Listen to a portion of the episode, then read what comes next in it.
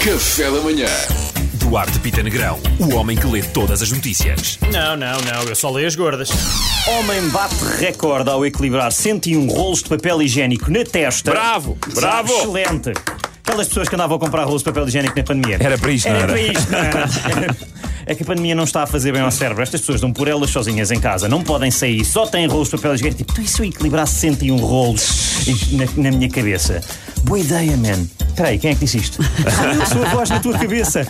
Yes, somos tão amigos, eu e todos os meus amigos imaginários. Agora, a, a Foca perdeu o emprego. No sítio. Ah, não, a foca, coitada. Não é? Ah, Já Estou a foi. ficar com medo. Posso ir para o teu estúdio, Pedro? Pode Enfim, rádio variar. chalupa. Em National Peace, uma mulher casou com ela própria por estar farta das expectativas da sociedade.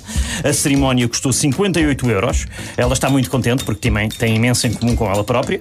É incrível, tanto ela própria como ela própria são superfonas, por isso gastar 58 euros foi ótimo. Noutra notícia, pandemia. Ah, sim.